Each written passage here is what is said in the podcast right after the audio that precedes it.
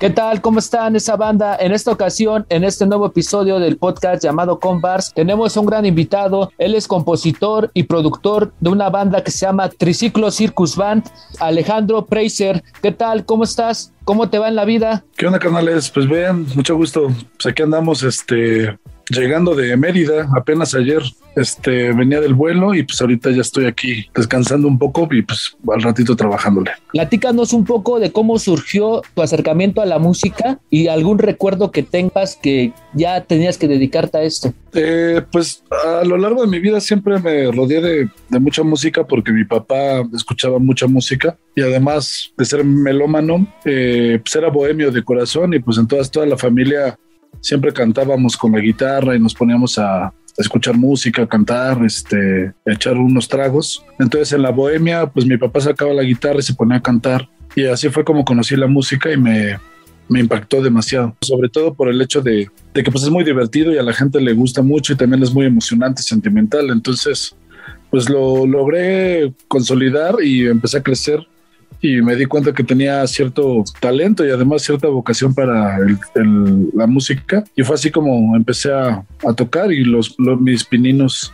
hasta consagrarme como pues como compositor y músico, ¿no? Que también digo, esas son cosas más bien como de talacha y de, de oficio. Sí, básicamente es eso, ¿no? Cuando la formación en cuestión de, la familia, del mismo círculo, en el cual nos como que nos alimenta de esto de la música.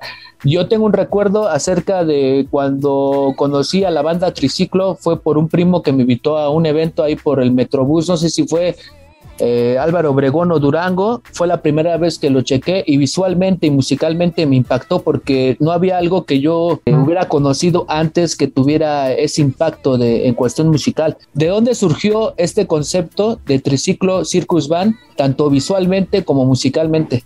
Pues mira, fue, algo muy este eh, chistoso porque en realidad no teníamos en mente hacer una banda, sino que queríamos tocar y pasarla bien entre amigos. Y me acuerdo que en ese tiempo eh, había mucha eh, o sea, hubo una moda que, no sé si una moda o, o, hubo más bien como mucha mucha música y muchas películas gitanas alrededor del mundo que se empezaron a desarrollar y empezaron a, tener mucho auge.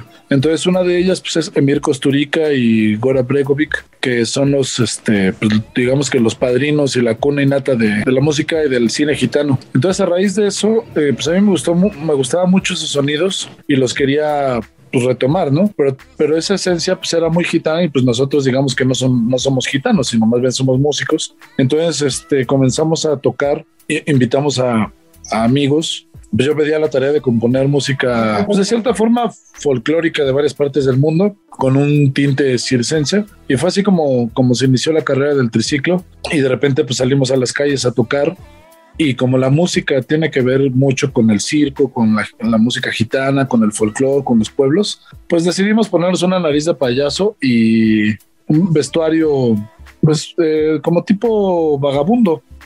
Y así fue como, como se inició. Entonces, pues digamos que fue algo muy al azar, pero también fue algo muy impactante para muchos, como dices tú, y pues está divertido que la música sea entre circo, pero también sea entre folclore y pues, lleve todo este este pues este enfoque pues sí como de gitanos. Y está divertido y la, pasamos bien. Sí yo lo veo más que nada como ese enfoque como lo que mencionas de, entre que la música es diferentes matices no alegría drama sonrisas como que y aparte la estás pasando bien ¿no? o sea como que la vida se tiene que pasar así en cierta manera como que yo le agarré ese enfoque y por eso me pareció muy, muy fregón ese, ese concepto. Eh, en, cuestión de tu experiencia en la música, he visto que te han llamado para algunos proyectos de compañías y también de series. ¿Cómo es ese acercamiento que, que te hacen ellos o cómo surge el proceso creativo eh, para ya colaborar en estos proyectos? desde muy pequeño también empecé a componer música, no nada más para triciclo, o sea, desde muy chico, estoy hablando de los 12 años, hacía música para para mis amigos, para mis novias, para mis hermanos, etcétera. Y después cuando empecé a crecer y, entré a la universidad a estudiar diseño industrial, conocí a muchos amigos que estudiaban comunicaciones. Entonces les hacía la música de sus cortometrajes, de, algunas obras de teatro, cosas así. Y fue así como empecé a abordar ese tema. Después ya más adelante eh, me invitaban a, algunas obras de teatro a hacer una música y fue así como, como me inicié en ese, en ese estilo. Eh, la verdad es que sí me gusta mucho la música escénica y yo creo que busco tratar de conseguir eso. Compongo mucha música para eso y también compongo mucha música para mí solo, pero siempre tiene un estilo muy escénico, o sea, como atmosférico, como un paisajes sonoros y siempre le, llamo así eso, ese tipo de música. Y este, creo que me gusta mucho y entonces a la, gente le, le, empezó a gustar y me empezó a, recomendar y fue así como de boca en boca, pues empecé a, a, cotorrear con otros ambientes, en teatro, en cine, en danza, en series de Netflix, este, en muchos lados y eh, como que me empecé a consolidar como, como compositor en esos, en esos ámbitos. ¿Qué te apasiona aparte de la música? Mm, el cine me gusta mucho, también el teatro. Eh, pues fíjate que antes era muy deportista, ahora ya no tanto, pero, pero sí, sí me late también. Este, pues creo que era esos, esas cosas. Y obviamente, pues a mí me gusta mucho la bohemia, platicar con mis amigos, pasarla chido, estar en contacto con ellos, es muy divertido, con la familia. Pues sí, también viajar, viajar es una de mis, mis locuras muy padres. Sí, aparte como que también es parte, ¿no? De, tu proceso creativo, el, andar experimentando, el vivir día a día. Eh, a veces ahí surgen las ideas, retomando lo de los, de los cortometrajes, eh, a mí me, impacta mucho porque digo, eh, también en cuestión de cómo una atmósfera, sabes a qué va a sonar, como que ese proceso creativo, ¿cómo, cómo, cómo es? Pues a lo largo de los años más bien te vas topando, ¿no? Con pared y te vas topando con ideas, o sea, en realidad son este, son fórmulas, digamos, de cierta forma. Incluso hasta a veces les digo clichés, ¿no? Dentro de la música que escuchas algo tenebroso, algo así como suspenso y ya sabes qué tipo de música es. Cuando escuchas una comedia, cuando escuchas eh, eh, algo de amor, etcétera, ¿no? O sea, como que siento yo que son clichés o son fórmulas que vas, vamos ocupando como músicos pero sí hay que estudiar y sobre todo hay que escuchar mucha música y analizarla y, decir, ah, pues mira, esta música se hace con tales instrumentos, con tales músicos, con tal este tiempo, compás, este cadencia, dinámica, este tiene muchas eh, muchos este muchas formas, pero pues es lo que nosotros nos, como compositor nos tenemos que dar a la tarea de, de pues de estudiarlas y surgen bastante chido y creo que creo que me gustan mucho. ¿Qué instrumentos tocas? Pues en realidad no, es que sea un gran instrumentista, me gusta mucho tocar muchos instrumentos, pero en, realidad soy compositor, ¿no? Pero toco la guitarra, el piano, el, el, cello, el bajo, el banjo, este, la batería, em, creo que la jarana, o sea, algunos de esos, pero más, más, más lo que más me gusta y más sé hacer, digamos, es la, la parte de composición. Okay. Y, este proceso de en cuestión de componer, en cuestión de letra, este, ¿qué, es lo que te inspira de la vida? Mm, pues yo creo que sí es, ah, o sea, a veces se escucha también un cliché, ¿no? O sea, como que el que los compositores seamos que, tengamos una musa inspiratoria o de inspiración, eh, que siempre andemos este, como en el viaje o ahí en las nubes, pero en realidad más bien es un oficio, o sea, es algo que todo el mundo hace, es como, pues como tú que haces entrevistas, hay gente que no hace entrevistas y no las sabe hacer, pero a ti se te hace muy cómodo y muy fácil. Y a lo largo de los años cada vez las haces mejor, etcétera, ¿no? Entonces, pues mi compromiso con la música pues, siempre es más como un oficio, como algo que yo siempre lo hago, pero a veces eh,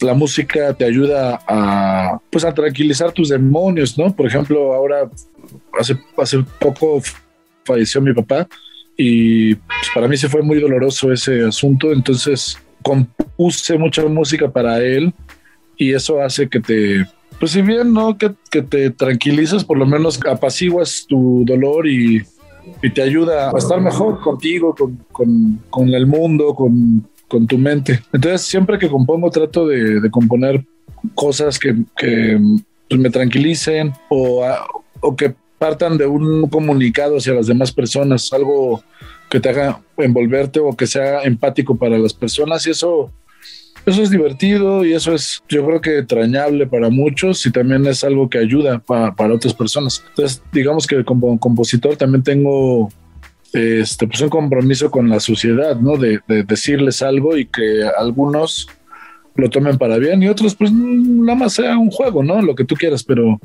finalmente la música también trae un mensaje y cada quien la toma como debe de tomarla. Sí, sí, ahora sí que sí comprendo lo. De alguna manera tiene que transmitir tanto ustedes que la están escribiendo y realizando como a nosotros como, como escuchas.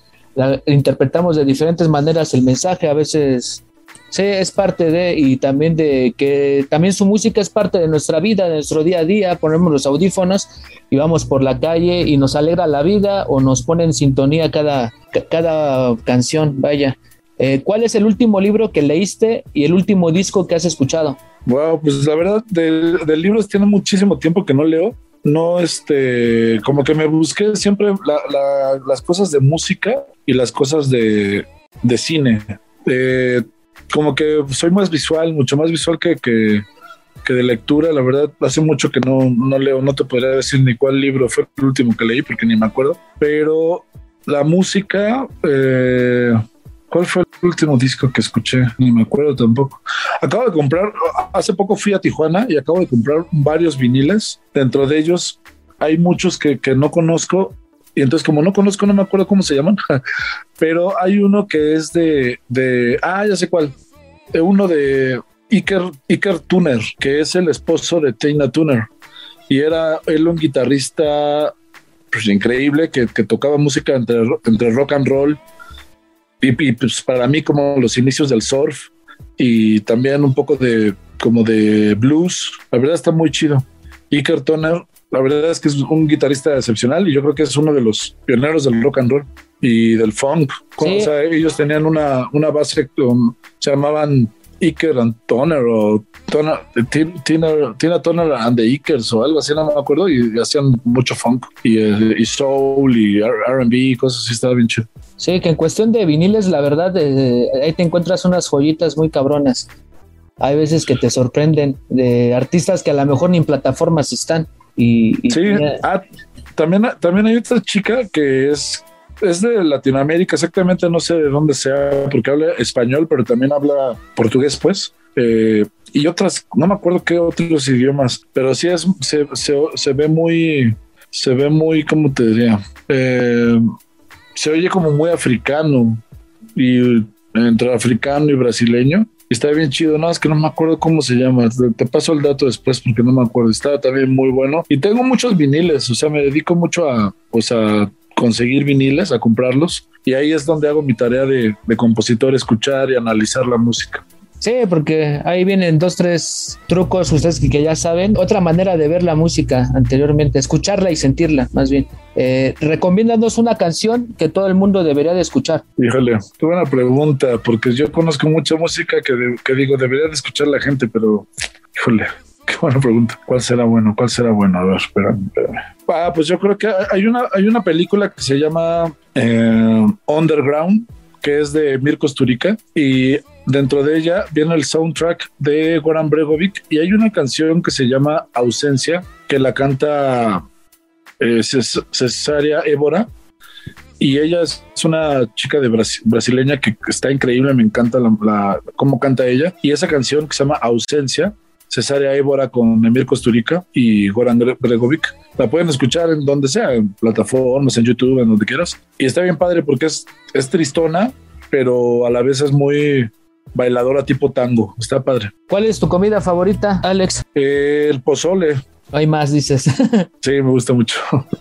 Luego pregunto esto porque también digo, es parte yo veo la, en el o sea, también el arte en la, en la, comida y todo eso, y a veces influye en nuestro proceso creativo que digamos, ah, tanto visualmente como, como todo lo que nos transmite en diferentes sentidos pienso que es parte de, la creación de ustedes como artistas y nosotros también que vamos al día a día. Eh, cuéntanos los próximos proyectos que vienen a tuyos y también de como banda. Pues ahorita el primero de abril vamos a tocar en el Teatro de la Ciudad, va a ser el treceavo aniversario de Triciclo Circus Band. Están todos invitados porque va a estar bien chido. Ah, es algo que nunca hemos hecho y que les va a gustar bastante. Si no conocen a Triciclo, está padre porque son algo que, que que hace una remembranza de triciclo y los que conocen les va a caer de perlas porque van a recorrer toda esa historia musical y, histórica ¿no? de, triciclo. Eh, con, conmigo ah, hay algunas cosas de danza contemporánea en, en Canadá que próximamente van a salir, que, también están muy padres, que ya en las redes sociales las vamos a tener. Eh, también